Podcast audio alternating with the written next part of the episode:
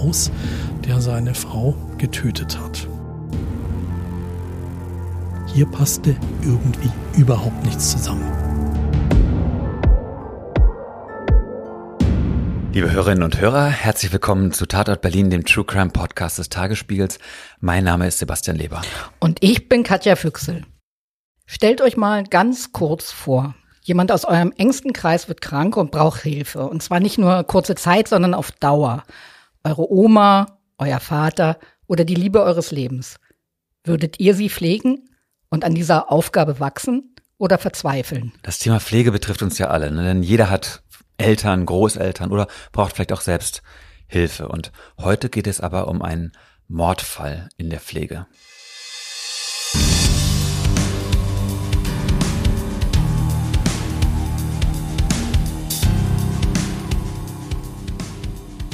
Gewalt in der Pflege zählt zu den ganz großen Tabus in Deutschland.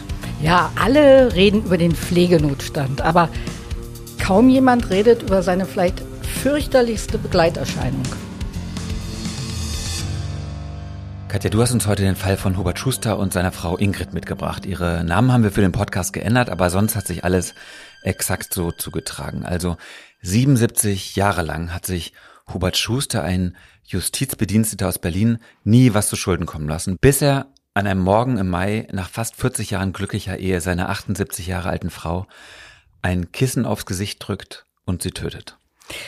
Die Geschichte von Hubert und Ingrid Schuster ist nicht nur die Geschichte einer großen Liebe, sondern sie erzählt eben auch von tiefster Verzweiflung, Überforderung und Hilflosigkeit. Und wenn all diese Gefühle zusammenkommen, können Menschen, die zuvor ein völlig unbescholtenes Leben geführt haben, sich zu den fürchterlichsten Dingen hinreißen lassen. Und dieser Fall zeigt auch, dass bei uns eben einiges im Argen liegt, wenn es um den Schutz ausgerechnet der Hilflosesten geht. Hm.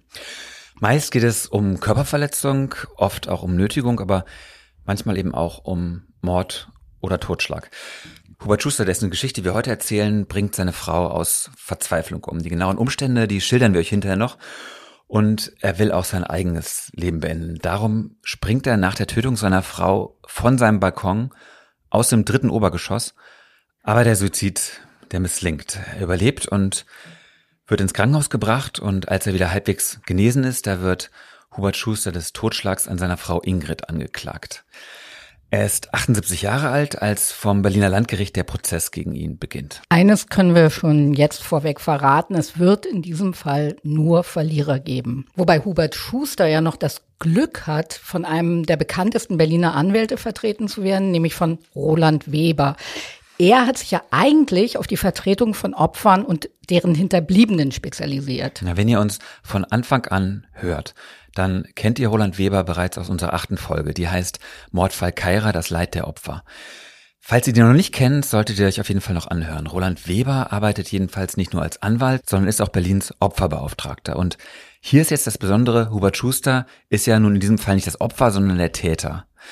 Unser Opferanwalt hat also quasi die Seiten gewechselt und wie es dazu kam, das erzählt euch Roland Weber jetzt am besten selbst. Das Telefon klingelte, eine junge Frau war am Apparat und ich dachte in den ersten Sätzen, es geht um den Tod ihrer Mutter und ich dachte, sie wollte sich dem Verfahren dann als Nebenklägerin anschließen, bis sie dann nach einigen weiteren Sätzen damit herausrückte, dass ihr Vater der Tat beschuldigt wurde.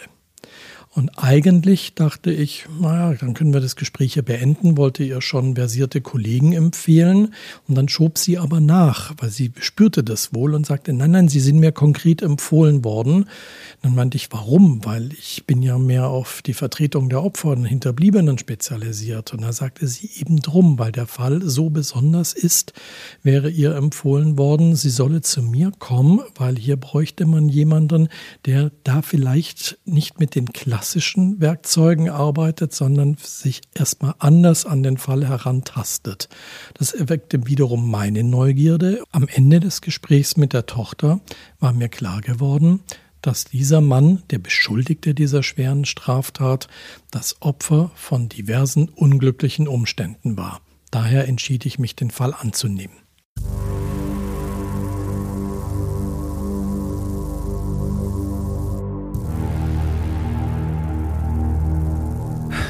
Okay, ich verstehe schon. Also das Schicksal der beiden, das ist unfassbar traurig und furchtbar, ja. Aber bei allem Mitgefühl, also der Mann hat natürlich kein Recht, über Tod und Leben seiner Frau zu entscheiden. Ja, und das sieht natürlich die Staatsanwaltschaft ganz genauso. Also Hubert Schuster ist ein Täter und das ist ganz klar, er wird für dieses Verbrechen auch bestraft werden. Aber zugleich ist Hubert Schuster eben auch ein Opfer, also ein Opfer des Schicksals, der Umstände, des Systems. Und es wird jetzt die Aufgabe des Gerichts sein, zu bewerten, wie schwer die Schuld wiegt, die Hubert Schuster auf sich geladen hat. Okay, dann stell uns jetzt doch erst noch mal bitte unseren Gesprächspartner, also Roland Weber, vor. In Berliner Justizkreisen ist Roland Weber bekannt wie ein bunter Hund. Also der ist Mitte, Ende 50, stammt aus Stuttgart und arbeitet seit 1999 als Anwalt in Berlin. Und das erste Mal habe ich ihn vor ungefähr fünf Jahren getroffen in einem Café in Mitte. Ist gleich um die Ecke von seiner Kanzlei und er ist so ein ruhiger Typ, trockener Humor, Brille, Anzug. Aber schon beim ersten Cappuccino ist mir aufgefallen, dass er ein unglaublich guter Zuhörer ist. Und genau das wird auch Hubert Schuster aufgefallen sein, als er mit seinem Anwalt über sein Leben und seine Ehe mit Ingrid gesprochen hat. Und ich würde vorschlagen, lasst uns alle zusammen mal auf eine Zeitreise gehen, um ganz genau nachzuvollziehen, wie aus Hubert Schuster, diesem unbescholtenen Justizangestellten, ein Mordverdächtiger werden konnte.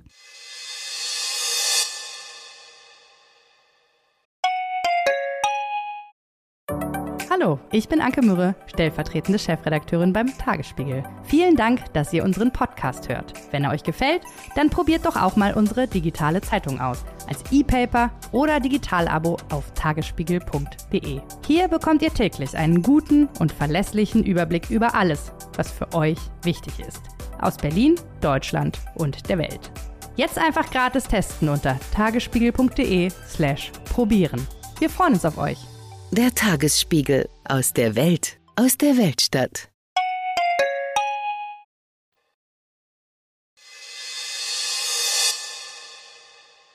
Wir gehen ganz weit zurück in den Juni ins Jahr 1944. Da wird Hubert Schuster in der Neumark in Brandenburg geboren. Sein Vater starb im Zweiten Weltkrieg, der hat ihn nie kennengelernt. Und weil jetzt seine Mutter das Geld verdienen muss, wächst Hubert bei seiner Tante und seinem Onkel in Neukölln auf. Er selbst sagt später, dass er eine glückliche Kindheit hatte, obwohl die Nachkriegsjahre natürlich schwer waren. Nach neun Jahren verlässt er die Schule mit dem Hauptschulabschluss. 1959 beginnt er eine Lehre als Rohrleger und Installateur, aber das ist nicht so richtig was für ihn, weil er vor allem im Winter unter der Kälte auf den Baustellen leidet sattelt er dann um. Und 1973 wird Hubert Schuster Wachmeister im Justizdienst und er wird sich im Laufe der Jahre zum Leiter der Postannahmestelle hocharbeiten. Schuster ist ein zierlicher Mann, höchstens 1,65 Meter groß, stets freundlich und äußerst höflich. Und Anfang der 80er Jahre lernte dann seine spätere Frau bei einem Urlaub auf Zypern kennen. Und er selbst sagt, es sei gewesen, als ob irgendwie der Blitz eingeschlagen wäre. Also es sei wirklich die Liebe seines Lebens gewesen. Über die ersten Lebensjahre seiner späteren Frau Ingrid Oddrun Larsen wissen wir nicht ganz so viel. Ingrid wird 1943 in Norwegen geboren und bewirbt sich nach der Schule als Sekretärin in einem Kinderkrankenhaus in Oslo. 1982 fährt Ingrid in den Urlaub nach Zypern, wo sie im Hotel eines Tages Hubert Schuster begegnet die beiden passen schon äußerlich total gut zueinander. Also Ingrid ist auch sehr klein, sehr dünn. Sie hat eigentlich die Figur eines Kindes. Der junge Deutsche gefällt Ingrid, aber wie wahrscheinlich ist es nun, dass daraus mehr als ein Urlaubsflirt wird? Naja, also Hubert kann sehr zielstrebig sein, wenn er sich was vorgenommen hatte. Er besorgt sich jetzt Ingrids Adresse und steht schon zwei Wochen später bei ihr in Oslo vor der Tür. Dann treffen sie sich zweimal und dann ist es auch schon beschlossene Sache. Ingrid sagt ja. Und im Mai 1983, also gerade mal ein halbes Jahr nachdem die sich kennengelernt haben, heiratet sie Hubert, folgt ihm nach Berlin und sie zieht mit ihm in den Westen der Stadt in eine Zwei-Zimmer-Wohnung am Stadtrand. Und auf diesen 72 Quadratmetern wird Ingrid mit Hubert ihr restliches Leben verbringen.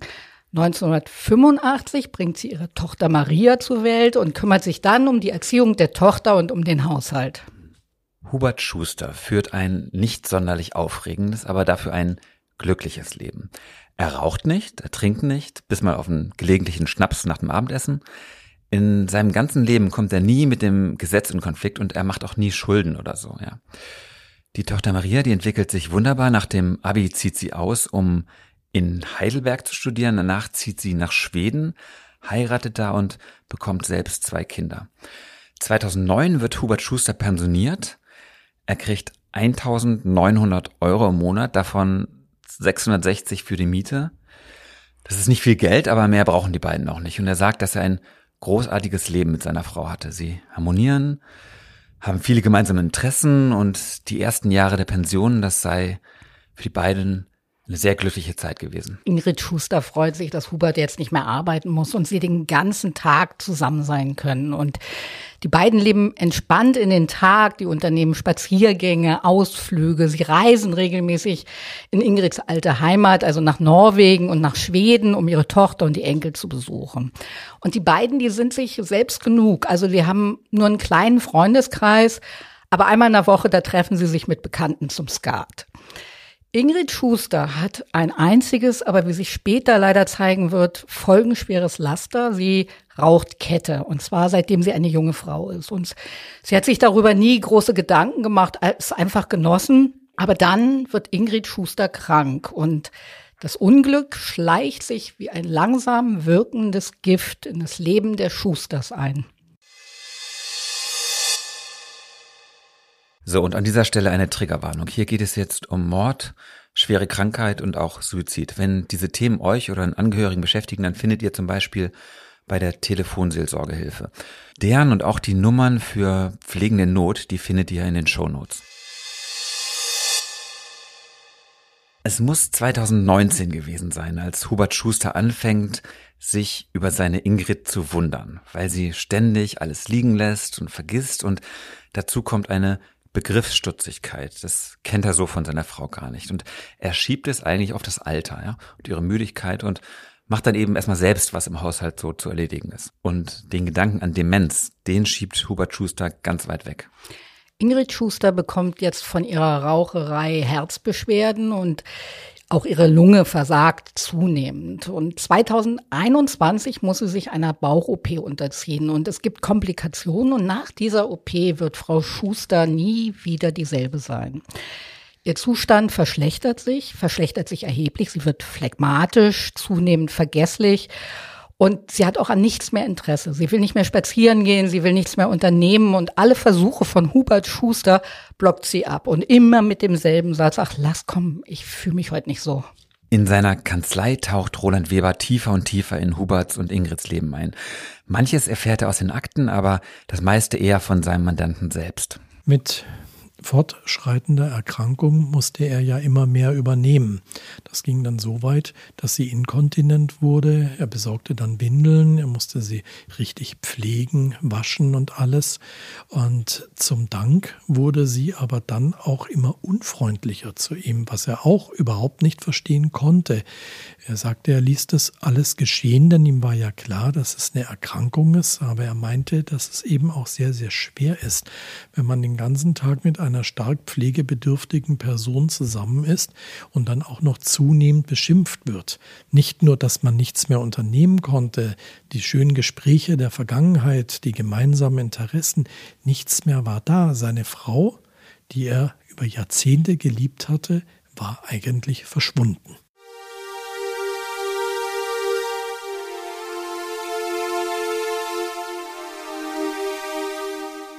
Hubert Schuster vereinsamt und verzweifelt von Monat zu Monat mehr. Ingrid vernachlässigt jetzt ihre Körperpflege. Ab Oktober 2021 kann sie nicht mehr duschen. Sie kann sich nicht mehr selbstständig anziehen und nicht mehr ausziehen.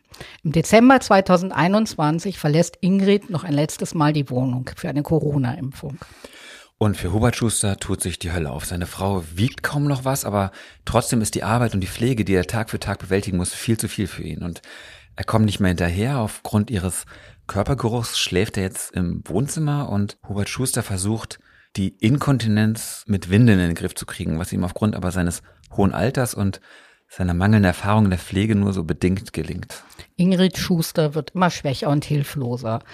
Sie leidet unter asthmaartigen Anfällen und hat dann panische Angst zu ersticken. Manchmal sitzt sie eine halbe Stunde auf dem Bett und röchelt und ringt um Luft. Sie klagt über furchtbare Bauchschmerzen und hat tatsächlich Steine in der Bauchspeicheldrüse, will aber auf keinen Fall zum Arzt. Und vernünftig reden kann man mit Ingrid schon lange nicht mehr.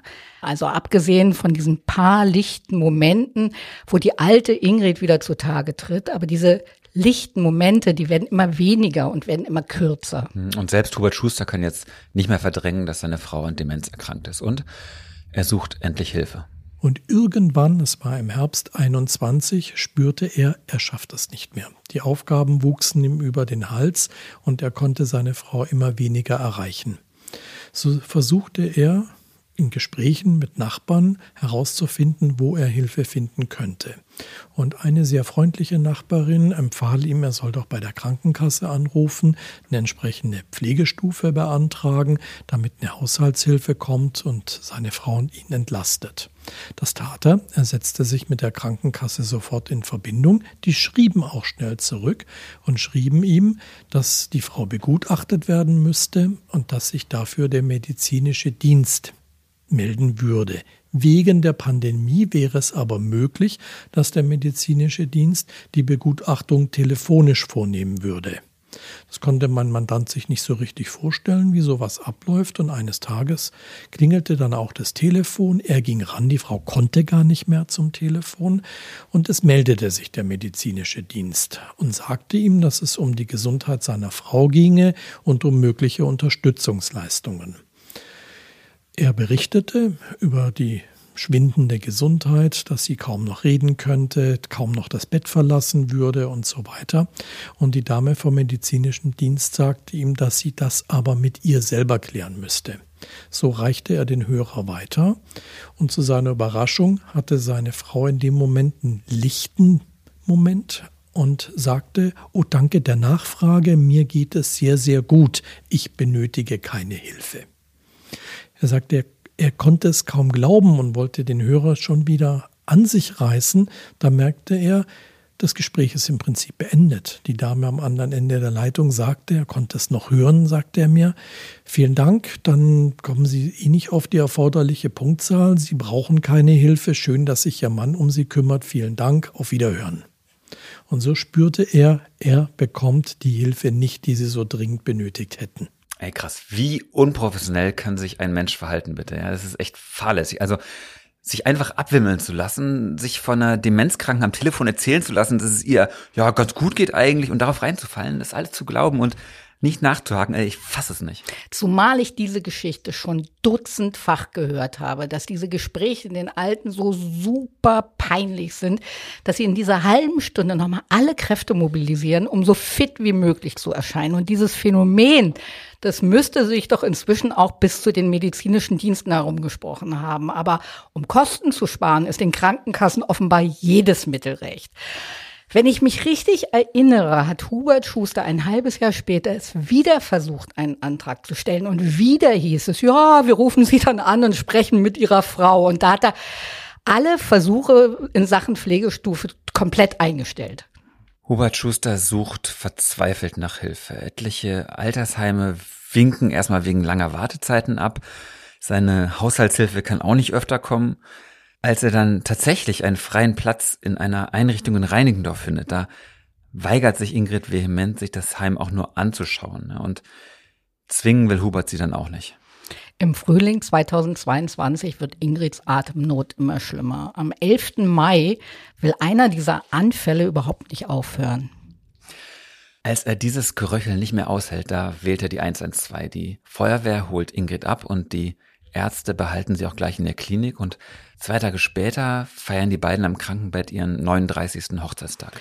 Aber diese Krankheit, die hat Ingrid Schuster verändert. Also sie wird jetzt stur und uneinsichtig und sie reagiert oft herrisch, aufbrausend, dann herum. Hubert soll sie bloß in Ruhe lassen und er wolle sie ja sowieso nur loswerden. Und Hubert? Hm, der bleibt wie immer ruhig. Also er nimmt sie gegen den Rat ihrer Ärzte mit nach Hause. Er zieht sie an und aus, er wäscht sie, er wechselt ihre Windeln, er kocht, er hilft ihr beim Essen und beim Aufstehen und er ist jetzt eigentlich 24 Stunden am Tag mit der Pflege seiner Frau beschäftigt. Und man muss sich das immer wieder vorstellen, einer ihm eigentlich fremden Frau. Denn die Ingrid, seine große Liebe, die Frau, die ihm sein ganzes Leben Sicherheit gegeben hat, ihm, die ihm Stabilität gegeben hat, diese Ingrid, die gibt es jetzt nicht mehr. Und die Pflege nimmt irgendwann auch so viel Zeit in Anspruch, dass Hubert Schuster seine letzten spärlichen sozialen Kontakte abbricht. Also nur mit seiner Tochter telefonierte noch regelmäßig, aber wie Roland Weber erzählt, steckt auch die in einem Dilemma. Im Laufe des Verfahrens hatte ich die Tochter kennengelernt. Eine sehr empathische und sympathische Frau, die aber ja nun weit über 1000 Kilometer vom Vater entfernt wohnt. Die Familienverhältnisse waren völlig intakt. Entsprechend häufig hat die Tochter anfänglich auch noch mit der Mutter, später nur noch mit dem Vater telefonieren können. Sie ist aber selber verheiratet und hat zwei kleine Kinder und steckt auch im Berufsleben. Entsprechend steckte sie in so einer Art Zwickmühle. Auf der einen Seite sah sie, wie es den Eltern, insbesondere hier der Mutter, eben immer schlechter ging. Auf der anderen Seite die weite Entfernung und die eigenen kleinen Kinder und die eigenen Verpflichtungen. Und so war sie gar nicht richtig in der Lage, hier vor Ort die Eltern zu unterstützen, sondern musste sich darauf beschränken, das am Telefon zu tun. Sie berichtete im Laufe des Verfahrens, dass sie das wahre Ausmaß so nicht gesehen hat. Sie war einmal in Berlin zu Besuch für einen längeren Zeitraum und hatte in der Zeit versucht, ihre Mutter so gut es ging zu unterstützen und hatte dabei festgestellt, dass es um die Mutter deutlich schlechter bestellt ist, als sie am Telefon dachte. Die Schilderungen ihres Vaters waren am Telefon doch deutlich fröhlicher, sagen wir, verharmlosender. Er, er hatte die Situation besser dargestellt, als sie es dann vor Ort sah. Das war allerdings schon wenige Monate vor dem Tod.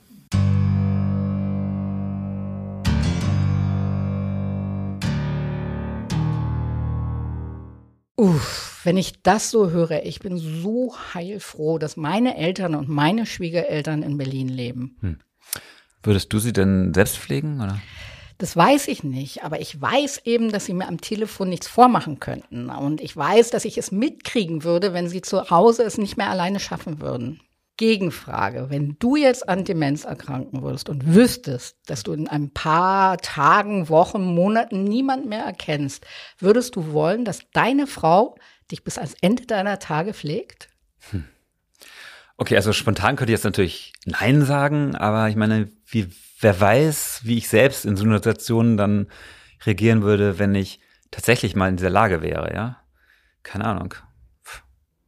Also Hubert Schuster jedenfalls sieht keinen Ausweg mehr. Er fühlt sich hilfs- und hoffnungslos, er empfindet keine Freude mehr im Leben. Jeden Tag denkt er eigentlich nur noch an den Tod, an Mord und an Selbstmord. Und in diesem Gedankenkarussell kommt er zu dem fatalen Schluss, dass eigentlich nur noch der gemeinsame Tod der einzige Ausweg aus dieser Situation ist.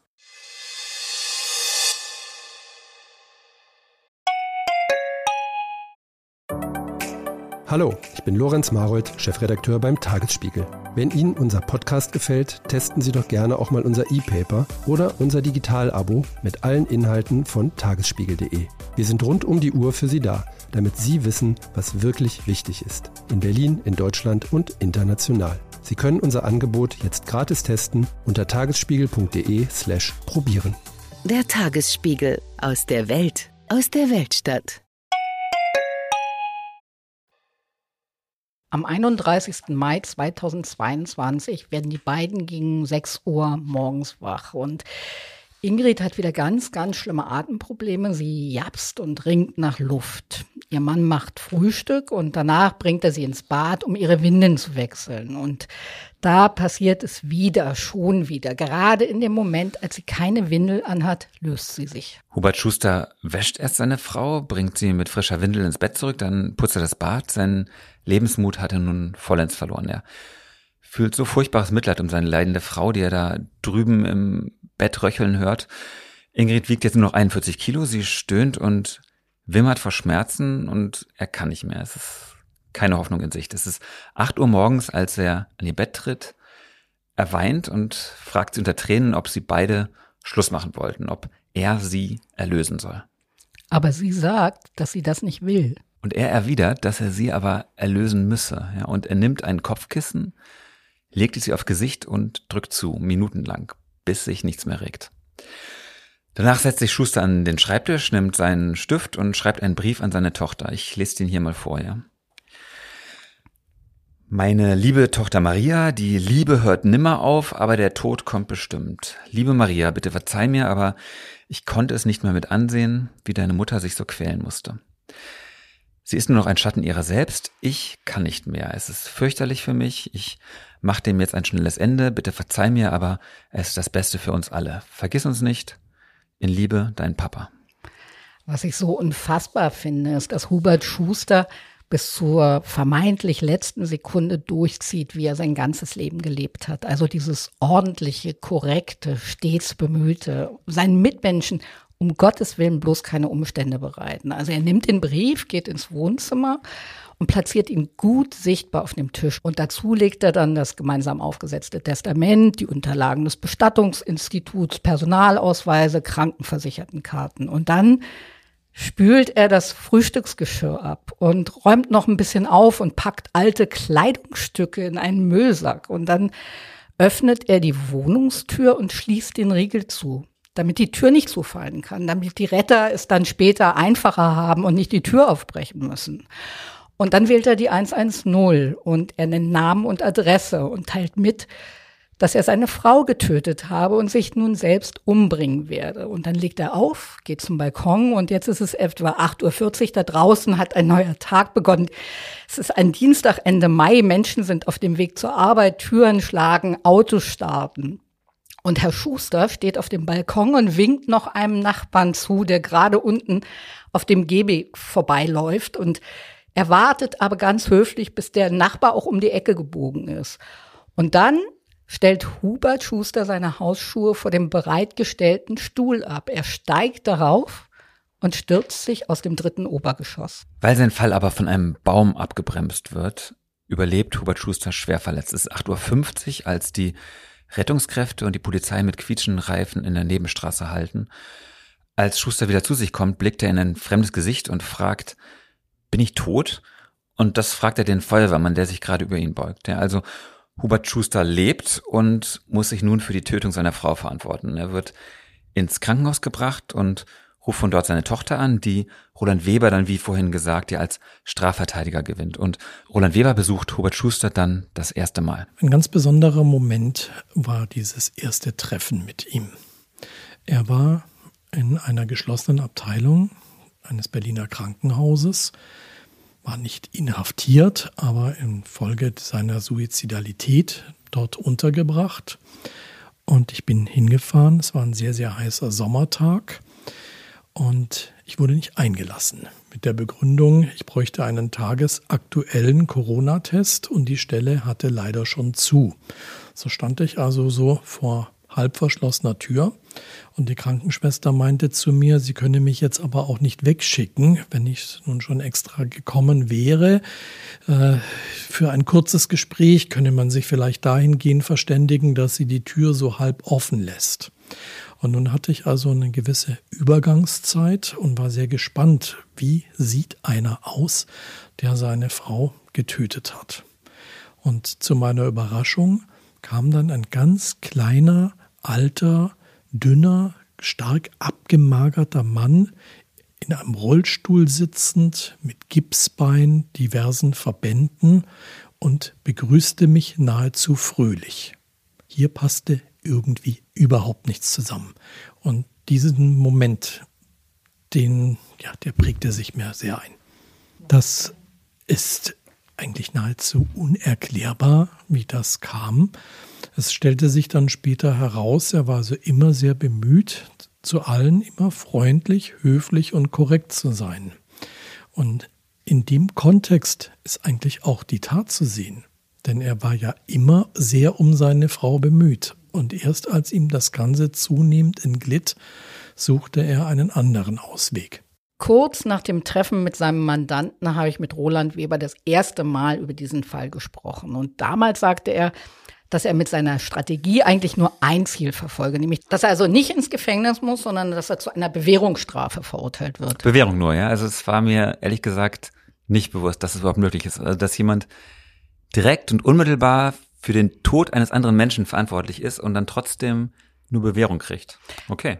Möglich ist es, aber also ehrlich gesagt ist es auch für die Justiz keinesfalls die Regel. Also vergleichbare Fälle sind tatsächlich mit Haftstrafen in der Regel ausgegangen. Also da gab es zum Beispiel einen 84-Jährigen, den das Berliner Landgericht im Juni 2021 zu einer Gefängnisstrafe verurteilt hat.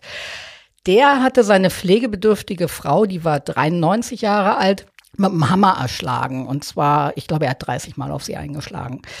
Der Mann selbst hatte eine Krebsdiagnose bekommen und die Tat dann als einzigen Ausweg gesehen. Und danach hat er sich die Pulsadern aufgeschnitten, aber auch sein Suizid scheiterte und er hat dann Stunden später die äh, Feuerwehr gerufen. Er ist zu sieben Jahren Haft verurteilt worden. Hm. Ja, so hatte ich mir das eher vorgestellt. Also was im konkreten Fall jetzt vielleicht extrem hart wirkt, macht ja doch Sinn, wenn man so auf das große Ganze guckt, ne? Weil es heißt ja schließlich, jeder hat das Recht auf Leben und körperliche Unversehrtheit und in diese Rechte darf nur aufgrund eines Gesetzes eingegriffen werden. Also so steht es in Artikel 2 Grundgesetz. Das heißt, kein Mensch hat das Recht auf Gutdünken über Tod und Leben vom anderen Menschen zu entscheiden. Auch nicht, wenn er es jetzt gut gemeint hat oder in einer ganz verzweifelten Situation steckt, so wie Hubert Schuster. Und die Anklage argumentierte auch damit, dass seine Frau ja ganz offensichtlich nicht sterben wollte und dass sich aber ihr Ehemann über diesen Wunsch hinweggesetzt hat und dass es immer einen besseren Ausweg gibt, als einem anderen Menschen das Leben zu nehmen. Aber natürlich stellt ein solcher Fall wie der der Schusters auch die Strafverfolger vor ein Dilemma. Im Rahmen der Ermittlungsarbeiten hatte ich dann mit verschiedenen Stellen Gespräche geführt. Das ist ja nichts Ungewöhnliches, dass man mal mit der Mordkommission telefoniert, mit den Staatsanwälten spricht, später nach Anklageerhebung auch mal ein unverbindliches Vorgespräch mit dem Gericht führt, einfach um mal so ein bisschen zu eruieren, wie sehen eigentlich andere die Situation, denn es könnte ja sein, dass man sich als Anwalt in irgendeine Sackgasse verrennt und dann nur noch Dinge sehen will, die für den Mandanten günstig sind, die sich aber objektiv für alle anderen anders darstellen. Und hier war auffällig, dass es allen anderen wie mir ging, dass sie doch ziemlich erschrocken, um nicht zu sagen entsetzt waren, wie es so weit kommen konnte, dass der Mann diese Tat beging. Bei vielen meiner Fällen ist es so, dass man davor steht und fragt, wie konnte der Täter sowas machen? Und die gleiche Stimmungslage merke ich dann, spüre ich schnell bei der Polizei und den Staatsanwälten und allen anderen. Und hier entsteht dann oft bei vielen Fällen der Wunsch, da muss doch mal eine angemessene entsprechende Strafe her. Das kann ich dann ganz leicht nachvollziehen, was sich die Hinterbliebenen wünschen. Das war hier in diesem Fall anders. Ich selbst hatte nicht den Eindruck, dass dem Mann oder uns als Gesellschaft geholfen wäre, wenn man ihn jetzt entsprechend lange wegsperren würde.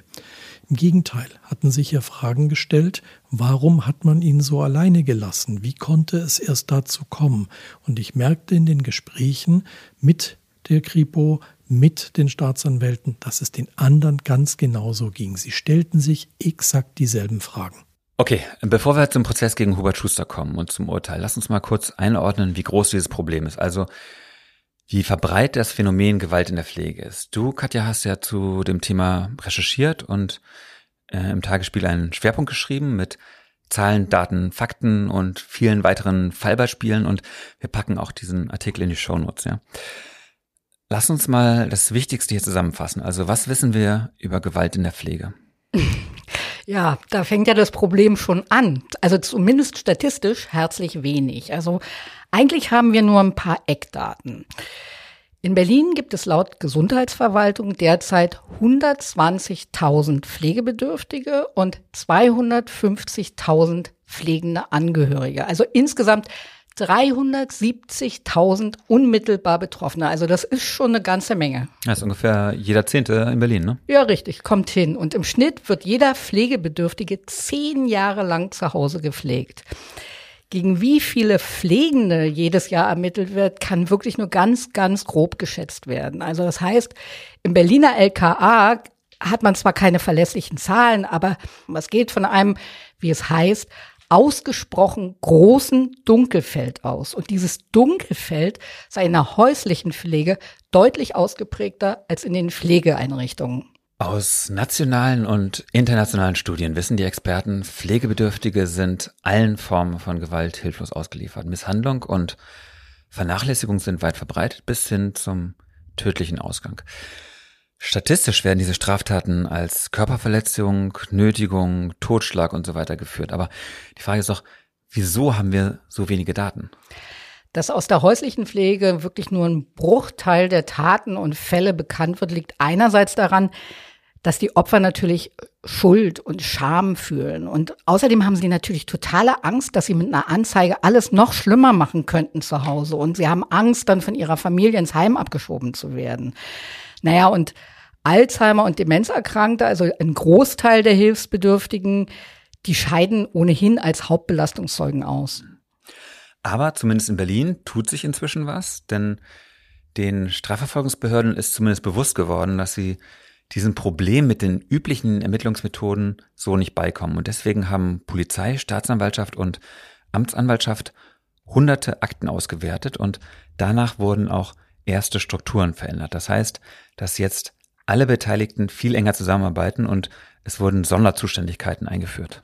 Die meisten Täter, die handeln ja nicht aus Böswilligkeit, sondern die sind schlicht überfordert. Und die LKA-Ermittler berichten sogar, dass viele Familien geradezu erleichtert sind, wenn dann wirklich gegen sie strafrechtlich ermittelt wird, weil das dann eben der erste Schritt ist oft, um aus diesem Teufelskreis aus Verzweiflung und Überforderung und Gewalt zu entfliehen. Und es geht also darum, nicht nur mit Strafen zu drohen, sondern mit Hilfsangeboten die Übergriffe zu verhindern. Ja, und dazu kommt die Situation in Heimen. Also verschärft wird das Pflegedesaster noch durch einen eklatanten Fachkräftemangel. Und Umfragen zeigen, dass fast alle Pflegerinnen und Pfleger ihren Beruf aus selbstlosen Beweggründen ergriffen haben. Ja, nur wird der Wunsch zu helfen im Alltag dann oft zerrieben, wenn dann die schlecht entlohnte Arbeit auch noch kaum zu schaffen ist. In stationären Einrichtungen haben bis zu zwei Drittel aller Pflegekräfte bei Anonymbefragung eingeräumt. In den letzten zwölf Monaten, jetzt kommt, mindestens einmal einen Patienten misshandelt oder vernachlässigt zu haben, ja, bis zu zwei Drittel. Und genau solchen Fällen begegnet Roland Weber nicht nur als Anwalt, sondern eben auch in seiner Rolle als Berliner Opferbeauftragter. Als Opferbeauftragter werde ich regelmäßig von Betroffenen kontaktiert, die mir über Missstände berichten und Dinge erzählen, wo man sagt, so sollte es eigentlich nicht sein. Das, was wir in den Medien sehen und was wir oder lesen und was wir sonst immer wieder aus den Gerichtssälen mitbekommen, ist auch das, was mir immer wieder zugetragen wird. Zu wenig Personal, zu schlecht qualifiziertes Personal, das mag eine Folge der schlechten Bezahlung sein. Steigender Pflegebedarf, Bettenknappheit, schwierige Zugangsmöglichkeiten, dass es einen enormen Formalismus gibt, dass also Dinge viel, viel zu lange brauchen, dass es sehr kompliziert ist für Leute in schwierigen Situationen, was dann, wenn die Umstände unglücklich zusammenfallen, zu extremen Fällen führen kann, wie wir sie dann jetzt hier in meiner Arbeit als Anwalt mit Herrn Schuster erlebt haben. Und das war jetzt auch für Roland Weber kein Einzelfall. Also schon vor vier Jahren hat er einen 80-jährigen Metallgießer verteidigt, der in einem Neuköllner Pflegeheim seinen Zimmernachbarn ermordet hatte. Horst Otto. Auch diesen Namen haben wir verändert. Also der Mann war nach einem Hirninfarkt auf Rollator und Herzschrittmacher angewiesen. Und dazu kam dann noch eine Leberzirrhose. Und auch Horst Otto hatten die Krankheiten verändert. Also der war oft missgestimmt und gereizt, so ein ganz aggressiver Typ auch. Und diesen Horst Otto packten sie dann also in dem Neuköllner Pflegeheim in ein Zimmer mit einem hochgradig dementen Patienten, der nach einem Schlaganfall auch noch unter schrecklichen Schluckbeschwerden litt. Das heißt, der Mann hat 24-7 geschnauft, geröchelt, gehustet, Tag und nachts. Horst Otto ist fast wahnsinnig geworden. Bei Herrn Otto war es so, dass er in der Hauptverhandlung davon erzählte, dass er über Wochen, Wochen hinweg fast täglich darum gebeten hätte, dass sein Zimmer Nachbar entweder in ein anderes Zimmer kommt oder er. Herr Otto sagte, er konnte so nicht schlafen. Er hätte sich Kopfhörer aufgesetzt, er hätte sich Ohrstöpsel reingemacht, er hätte alles versucht, aber der Nachbar wäre so laut gewesen, dass er keine einzige Nacht auch nur annähernd hätte mal durchschlafen können. Und diese Schlafstörungen hätten ihm zunehmend zu schaffen gemacht und er hätte immer verzweifelter darum gebeten, dass es doch jetzt mal so ist, dass hier eine, eine Hilfe her muss. Und er sagte das auch den Pflegekräften, die wiederum als Zeugen berichteten, das hatten sie für ernst genommen, dass der Mann in einer sehr verzweifelten Situation ist, aber sie hatten schlichtweg kein freies Bett. Es gab überhaupt keine Möglichkeit, dort irgendwie was umzuräumen, denn dann wäre der andere Patient wiederum auch nur mit einem anderen Patienten zusammen gewesen. Es gab kein freies Einzelzimmer. Und das führte Herrn Otto dann in eine für ihn ausweglose Situation. Herr Otto erzählte uns dann, dass er es eines Nachts überhaupt nicht mehr ausgehalten hat. Das hätte dann dazu geführt, dass er einfach nicht anders konnte, als aufstehen, rübergehen und den Zimmernachbarn mit dem Badezimmer, äh, mit dem Bademantelgürtel zu erdrosseln, damit endlich, endlich Ruhe einkehrt.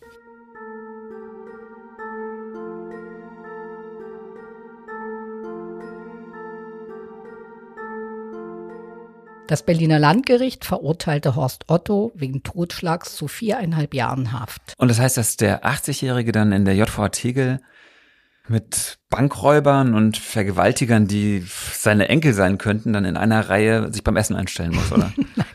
Ganz so schlimm ist es nun auch wieder nicht. Also in der JVA Tegel gelten für gebrechliche Gefangene schon so ein paar Sonderregeln. Also die Alten werden dann auf einer besonders ruhigen Station untergebracht, wo sich dann auch die Mitgefangenen um sie kümmern können und das Essen wird ihnen auch in den Haftraum gebracht. Aber lange musste auch Horst Otto Tegel nicht ertragen. Also der ist relativ schnell in den offenen Vollzug verlegt worden. Jedenfalls sehen wir am Fall Otto, ein Selbstläufer wird der Prozess gegen Hubert Schuster nicht. Nee, ganz im Gegenteil. Die Hauptverhandlung wird am 8. Februar 2023 eröffnet. Der Angeklagte betritt mit einem Gehstock den Saal. Er hat noch Schmerzen in der einen Hand, aber scheint ansonsten wieder halbwegs genesen. Er trägt Anzughose, Pullover, darunter ein Hemd. Das Gericht fragt die Personalien des Angeklagten ab und Herr Schuster sitzt da, beantwortet alles höflich und sagt dann beim Familienstand Witwer. Was für eine absurde und herzergreifende Szene. Hm. Welche Strategie hat sich Anwalt Weber denn jetzt für die Verteidigung ausgedacht? Bei den Vorgesprächen in der Kanzlei hat Weber einfach gemerkt, dass Herr Schuster zwar immer wahnsinnig bemüht ist, das Geschehen wahrheitsgemäß zu schildern, aber dass ihm dann schnell die Kraft ausging und dass er es nicht schaffte, diese sachlich korrekte Haltung immer aufrechtzuerhalten. Und darum hat sich Weber dann entschieden, mit seinem Mandanten eine Einlassung, also in diesem Fall eine Art Geständnis, schriftlich vorzubereiten. Und das hat dann Roland Weber am ersten Prozesstag im Schwarzen Talar hat er sich im Gerichtssaal erhoben und diese Einlassung vorgelesen. Und danach hat dann Herr Schuster sich den Fragen der Staatsanwältin und des Gerichts gestellt. Herr Schuster konnte dann oft nur noch einige Sätze sprechen, rang dann um Fassung und hatte immer mal wieder dann kurz die Stimme verloren und war aber sofort bemüht, sich wieder zu fangen. Das war nicht erforderlich und ich hatte dann noch ein, zwei Mal um eine kurze Unterbrechung gebeten, beziehungsweise das Gericht hat es von sich aus gesehen. Aber so ist er als Typ. Und so war er eben auch immer bemüht und hatte die Absagen oder das, was zu kurz kam seitens des medizinischen Dienstes, einfach so hingenommen, weil er an sich selbst hohe Anforderungen stellte und er für sich immer funktionieren wollte. Drei Tage lang verhandelt die 40. Schwurgerichtskammer des Landgerichts. Als Zeugen sagen unter anderem die Tochter Maria aus, Bekannte des Paares und mehrere Mordermittlerinnen. Weber plädiert erwartungsgemäß auf Bewährung. Die Staatsanwältin fordert eine Gefängnisstrafe für Totschlag im minderschweren Fall. Am 13. Februar wird das Urteil verkündet. Alle erheben sich, als die Richter den Saal betreten und der Vorsitzende Richter, der spricht dann über Herrn Schuster, seinen außerordentlichen Fleiß, seine Gewissenhaftigkeit und sein Pflichtbewusstsein. Ja, bei solchen Ausführungen kann man ja schon ahnen, wohin der Hase läuft. Hm, der Vorsitzende kommt zu dem Schluss, dass diese Tat das Ergebnis einer persönlichen Extremsituation war. Herr Schuster wusste sich nicht anders zu helfen. Er beging die Tat nicht aus Selbstherrlichkeit, sondern aus Liebe und Mitleid. Und es steht ja nun für alle außer Frage, dass dieser Angeklagte keine weiteren Straftaten mehr begehen wird. Hm, und das Gericht entlässt Hubert Schuster tatsächlich mit einer Bewährungsstrafe nach Hause. Und zwar auch, weil unsere Gesellschaft eben an der Tragödie eine Mitschuld trägt. Also das wird auch nochmal so im schriftlichen Urteil festgehalten. Da steht dann wirklich, aufgrund eines Versagens des gesellschaftlichen Systems zum Abfangen solcher Notfälle war der Angeklagte weitgehend auf sich allein gestellt. Also ich finde das Urteil gut und Roland Weber war auch zufrieden. Nur sein Mandant, der konnte sich nicht wirklich freuen. Ich denke, man muss sich bei diesem Fall immer vor Augen führen, Herr Schuster wollte an dem Tag auch sein Leben beenden. Es ging ihm ja nicht darum, seine Frau vorsätzlich zu töten, weil er ihrer überdrüssig war, sondern er hatte das schwere Krankheitsbild seiner Frau nicht mehr ertragen. Er war jeder Hinsicht am Ende seiner Kräfte. Und er wollte seine Frau nicht alleine hier lassen, es war für ihn aber auch undenkbar, ohne seine Frau weiterzuleben. Entsprechend war für ihn jetzt innerhalb des Verfahrens, des Gerichtsverfahrens, der Urteilsspruch gar nicht mehr so entscheidend.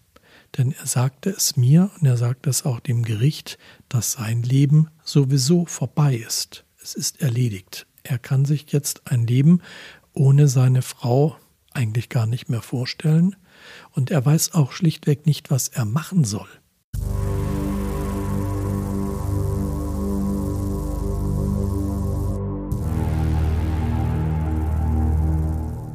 Hubert Schuster lebt heute allein in seiner Wohnung. Manchmal helfen ihm Nachbarn beim Einkaufen und der heute 79-Jährige verbringt seine Tage mit Fernsehen und Radio hören. Er telefoniert regelmäßig mit seiner Tochter, die ihm die Tat inzwischen verziehen hat. Herr Schuster sagt, dass er seine Frau vermisst. Er besucht ihre Grabstätte alle vier Tage und entschuldigt sich bei ihr.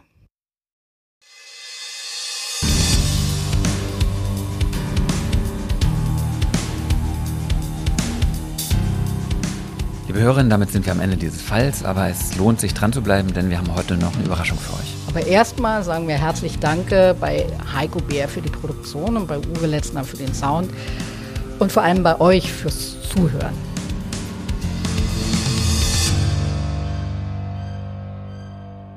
Und wir haben eine Bitte an euch. Ihr wisst ja, dass ihr unseren Podcast kostenlos auf jeder Plattform hören könnt. Und deshalb wären wir super dankbar, wenn ihr uns nicht nur die Treue haltet, sondern uns auch helfen könntet, noch weiter zu wachsen. Also sollte euch diese Episode gefallen haben, dann lasst uns doch bitte bei Apple Podcast ein paar Sterne da. Und teilt diese Folge mit einer Person, mit euren Geschwistern, euren Eltern, Söhnen oder Töchtern, also wenn sie schon erwachsen sind.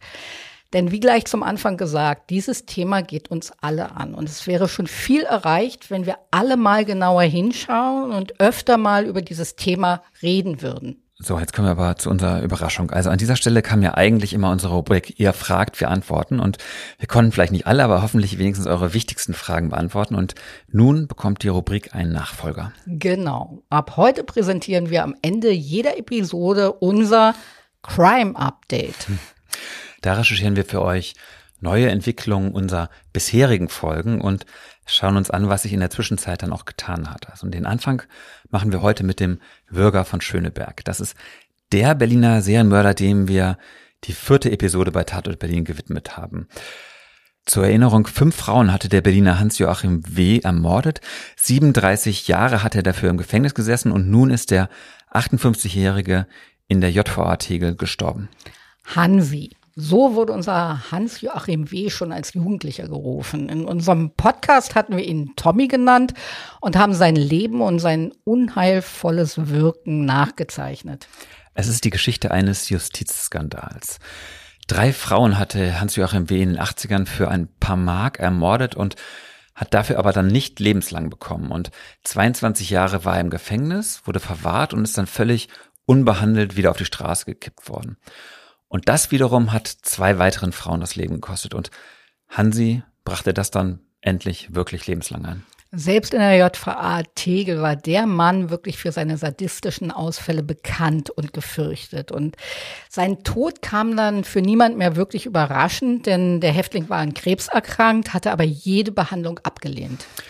Es gab in der JVA Tegel eine Trauerfeier für Hansi und wenn ihr die ganze Geschichte nochmal hören wollt, solltet ihr in unsere vierte Episode reinhören. Oder ihr lest unsere Artikel dazu, wir packen die auch in die Shownotes. Unsere nächste Folge Tatort Berlin erscheint in vier Wochen. Worum wird es denn beim nächsten Mal gehen, Sebastian? Da werden wir im Podcast eine Richterin zu Gast haben, und zwar eine, die ihr vielleicht das ein oder andere Mal schon im Fernsehen gesehen habt. Und kleiner Tipp, es ist nicht Barbara Salesch. Ja? Und diese Richterin bringt uns einen extrem spannenden Fall mit, über den sie selbst auch zu entscheiden hatte. Wir würden uns freuen, wenn auch ihr dann wieder dabei seid. Bis dahin, tschüss, liebe Zuhörerinnen, und tschüss, lieber Sebastian. Tschüss, Katja.